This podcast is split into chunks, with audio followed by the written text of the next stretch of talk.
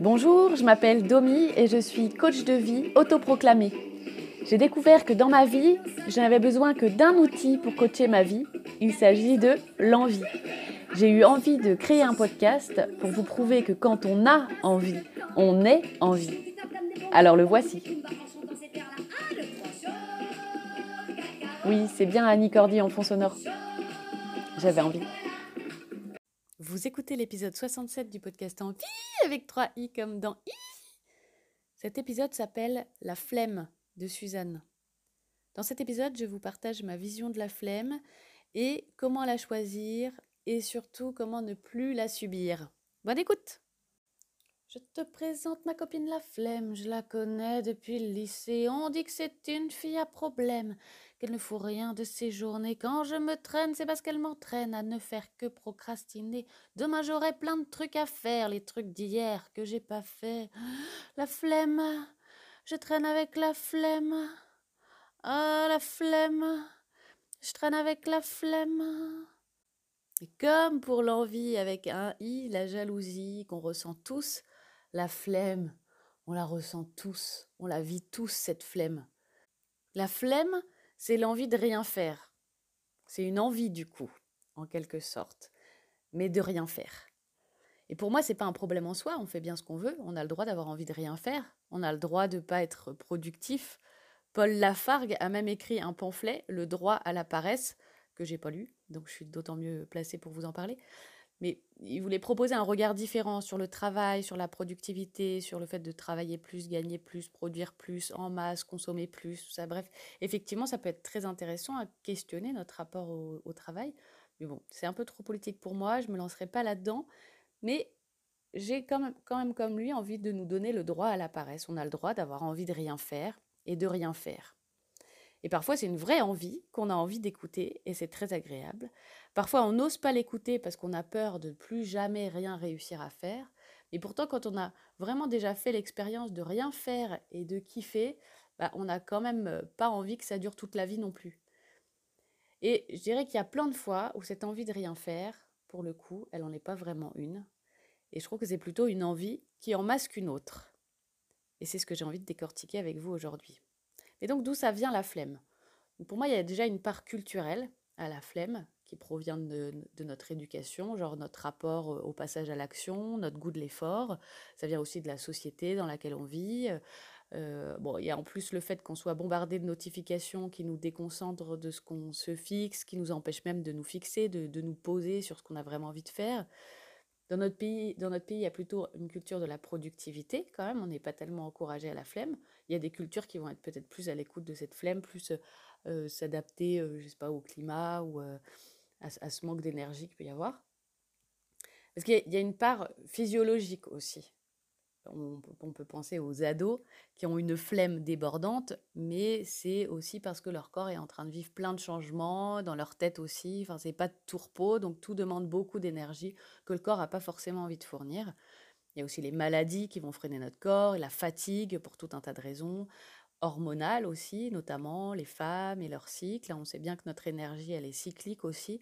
C'est intéressant à prendre en compte, je trouve. Il y a clairement une différence entre la flemme et l'incapacité physique, le besoin de repos, le besoin de ralentir. Et ça, on c'est à chacun aussi d'apprendre à connaître son corps, son fonctionnement et d'adapter ce qu'il a envie de faire à ses capacités physiques. Quoi. Il y a aussi le fait que notre cerveau, il est plutôt programmé pour optimiser l'utilisation de notre énergie. Il a plutôt une tendance naturelle à nous faire économiser de l'énergie pour nous protéger. Il est plutôt partisan du moindre effort. Quoi. Il, sait qu'un trop gros effort, un projet trop important, ça va nous demander beaucoup, beaucoup d'énergie. Et donc, bah, il veut naturellement nous épargner, et donc il nous propose plutôt la flemme comme solution. Et donc la flemme que j'ai envie d'aborder, moi, c'est notre flemme psychologique. Parce qu'en vrai, il y a deux sortes d'envie de rien faire. Il y a l'envie de rien faire choisie et l'envie de rien faire subie. Pour moi, il y a la paresse choisie, la paresse subie, la flemme choisie et la flemme subie. Dans les deux cas, on fait la même chose, c'est-à-dire pas grand-chose. Genre, euh, on passe un coup de fil, on regarde une série, on scrolle son tel, on fait une sieste, tout ça. Mais la flemme choisie, on se sent bien, on se sent à sa place, on sent qu'on a le droit à ce repos et on sent que ça nous détend, ça nous repose, ça nous fait du bien. Alors que la flemme subie, l'écoute de notre envie de rien, elle arrive souvent quand on a justement envie de faire des tas de choses dans l'absolu, mais juste pas tout de suite. Et donc pendant qu'on fait rien, entre guillemets, dans notre tête, on se dit qu'on devrait être en train de faire quelque chose. Et la flemme, elle arrive alors avec un package de culpabilité, rumination, jugement, enfin un, petit cocktail hyper agréable qu'on va essayer de encore plus anesthésier en se divertissant encore plus. Et j'ai abordé ça un petit peu dans l'épisode pour le plaisir, le phénomène du faux plaisir, c'est-à-dire que l'action qui nous procure du plaisir, elle est la même, mais dans le cas du faux plaisir, on ressent pas de plaisir, mais de la culpabilité, du jugement, ou alors c'est une fuite. C'est pas la recherche du plaisir pour le plaisir, mais c'est pour anesthésier ce qu'on ressent, pour pas affronter nos émotions. Et donc c'est cette flemme subie là que je veux décortiquer. Est-ce que dans notre vie, il y a de la flemme choisie ou il y a plus de flemme subie? Personnellement, moi j'ai beaucoup, beaucoup de flemme subie. Et pour moi, il y a plein de sortes de flemme subie. C'est celle qui fait dire à Suzanne Demain, j'aurai plein de trucs à faire, les trucs d'hier que j'ai pas fait. Alors, la, première flemme à laquelle je pense, c'est la flemme de débordement.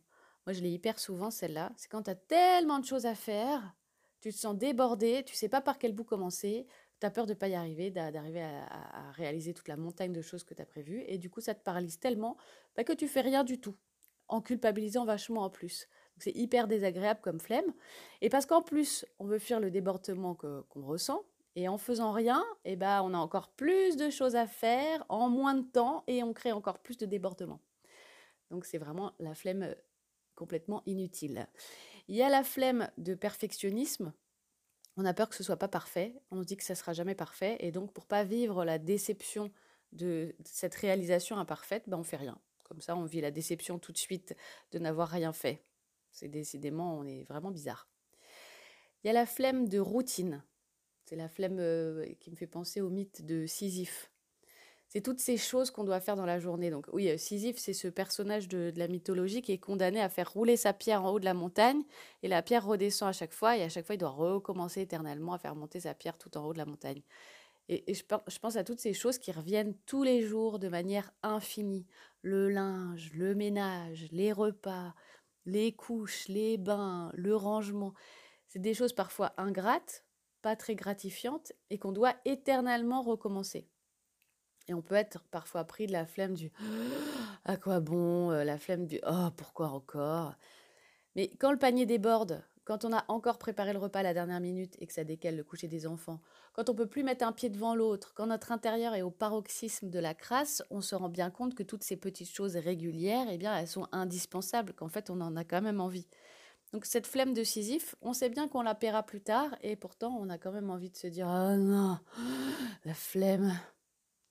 Il y a la flemme de la peur de l'échec ou la peur de s'exposer quand on a une envie de projet créatif, genre écrire un livre, sortir un podcast par exemple, créer son site, euh, ouvrir son cabinet, changer de boulot. Il y a plein de peurs qui viennent nous paralyser.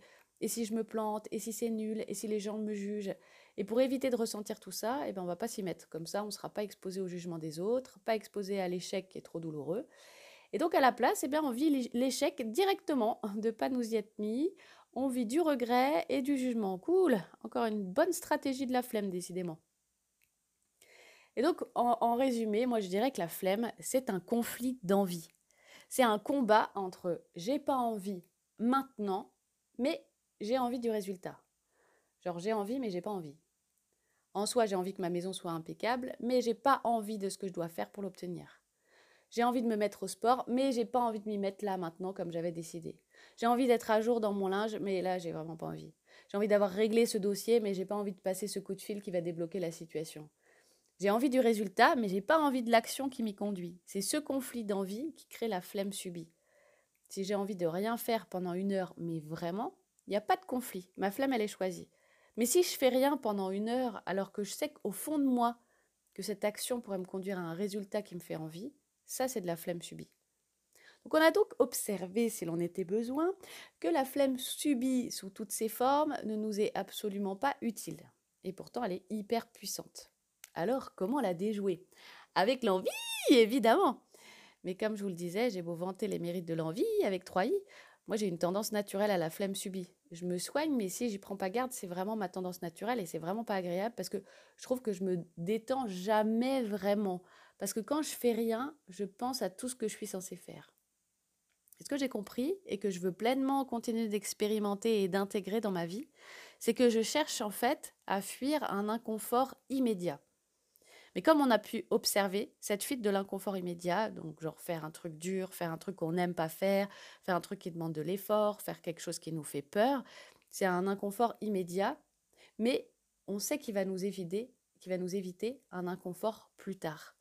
En fait, quand on veut fuir l'inconfort immédiat, on est garanti d'avoir un inconfort plus tard. Oui, c'est plus fun de regarder cette série que de me coucher. Immédiatement, c'est carrément plus confortable, mais au réveil, ça va être très inconfortable. Oui, c'est confortable d'aller se fourrer au lit plutôt que de ranger ma maison, mais le lendemain, me réveiller avec ma maison en bordel, c'est hyper inconfortable. Oui, c'est plus confortable de scroller sur son tel que de prendre ce rendez-vous de médecin, mais dans trois mois, quand la douleur elle sera installée, bah, ce sera encore plus inconfortable.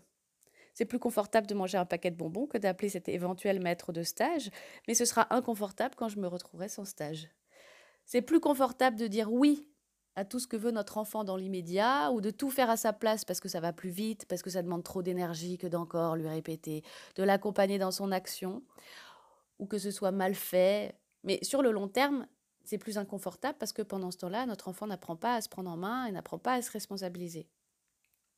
C'est plus confortable de ne pas dire non tout de suite, mais hyper inconfortable de devoir le dire plus tard. C'est plus confortable de se mettre devant la télé que d'avoir la conversation avec notre partenaire particulier sur ce qui ne va pas entre nous en ce moment. Mais ce sera vraiment très inconfortable quand on se sera bien éloigné comme il faut. Et donc finalement, ce conflit entre l'envie immédiate et l'envie d'un résultat, eh bien c'est choisir entre l'inconfort immédiat ou l'inconfort plus tard. Parce qu'on a tendance à se dire que le choix, c'est entre l'envie immédiate et l'inconfort immédiat. Forcément, on sait très bien ce qu'on va choisir dans ces deux cas. Mais si on voit que c'est pas ça et ça qui s'opposent, voilà, l'avantage de l'inconfort immédiat, c'est que c'est un inconfort qui nous permet de bouger en direction d'envie plus long terme. Et cet inconfort-là, on a clairement moins envie de le ressentir dans l'instant. Je veux dire, l'envie de soulagement, de distraction, de facilité, de plaisir immédiat est mille fois plus puissante dans l'instant que l'envie du résultat, d'un résultat raisonné, réfléchi, posé. Dans l'instant, on aura souvent plutôt envie du truc qui paraît plus cool, c'est évident. Et il se trouve que dans ma vie, j'ai déjà vécu la sensation de ne faire que ce que j'avais envie de faire, mais même les trucs durs j'avais vraiment envie de les faire. Je veux dire, j'ai déjà pris plaisir à faire mes comptes, à envoyer un papier aux impôts ou, d'autres trucs chiants comme ça. Et donc, quand je sens que je me force, je me dis, bah ça va pas, tu, tu fais pas ce que tu as envie de faire. Mais en vrai, cet état-là de faire exactement ce que j'ai envie de faire, même les trucs durs, je l'ai vécu vraiment que trois semaines d'affilée max.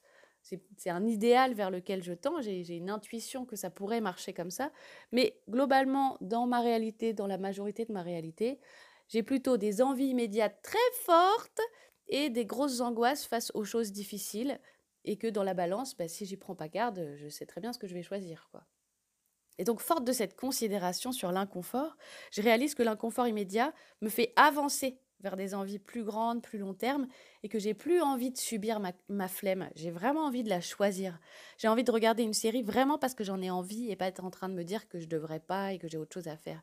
J'ai envie que quand je prends, je sais pas, un café avec une copine, j'y sois vraiment, plutôt que d'être en train de dérouler ma to-do list pour, euh, pour après. Tout en culpabilisant, évidemment. Et tout ça, ça, ça, rejoint aussi nos considérations sur les résolutions. Nos, nos, résolutions, elles sont toujours bien, bien jolies, mais dans la réalité, elles perdent beaucoup de leur superbe. Quand on sait que faire ce, ce dont on a envie, ça peut aussi être inconfortable, je trouve que ça change la donne. Faire ce qu'on a envie, c'est pas toujours réjouissant, c'est pas toujours agréable. Quand on est sûr qu'on ne peut pas éviter l'inconfort dans notre vie, finalement, bah, la question à se poser, c'est est-ce que l'inconfort que je vis, c'est un inconfort qui me fait avancer ou c'est un inconfort qui me laisse sur place? Et là, ça donne envie d'être inconfortable. Parce qu'on sait pourquoi. Alors, est-ce qu'il y a des choses inconfortables que vous avez envie de faire cette semaine? Parce que je sais qu'on est assez fort pour les faire, que plus on s'exerce à dépasser nos peurs, à traverser les inconforts de l'instant, plus on a envie de se dépasser. Et ça, ça demande une sorte d'héroïsme, d'héroïsme ordinaire, que j'ai envie d'encenser et d'encourager la semaine prochaine pour l'épisode du début du mois de juin. Bon, la chanson que j'ai choisie s'adresse plus aux filles, mais je suis sûre que les quelques auditeurs masculins sauront transposer ou trouver des femmes dans leur vie à encenser. D'ailleurs, à propos d'auditeurs masculins, eh bien, à la suite de mon épisode, vous pourrez entendre Julien au volant de sa voiture en train de chanter cette chanson de bon matin alors qu'il est en route pour bosser. Merci pour sa participation. À jeudi prochain.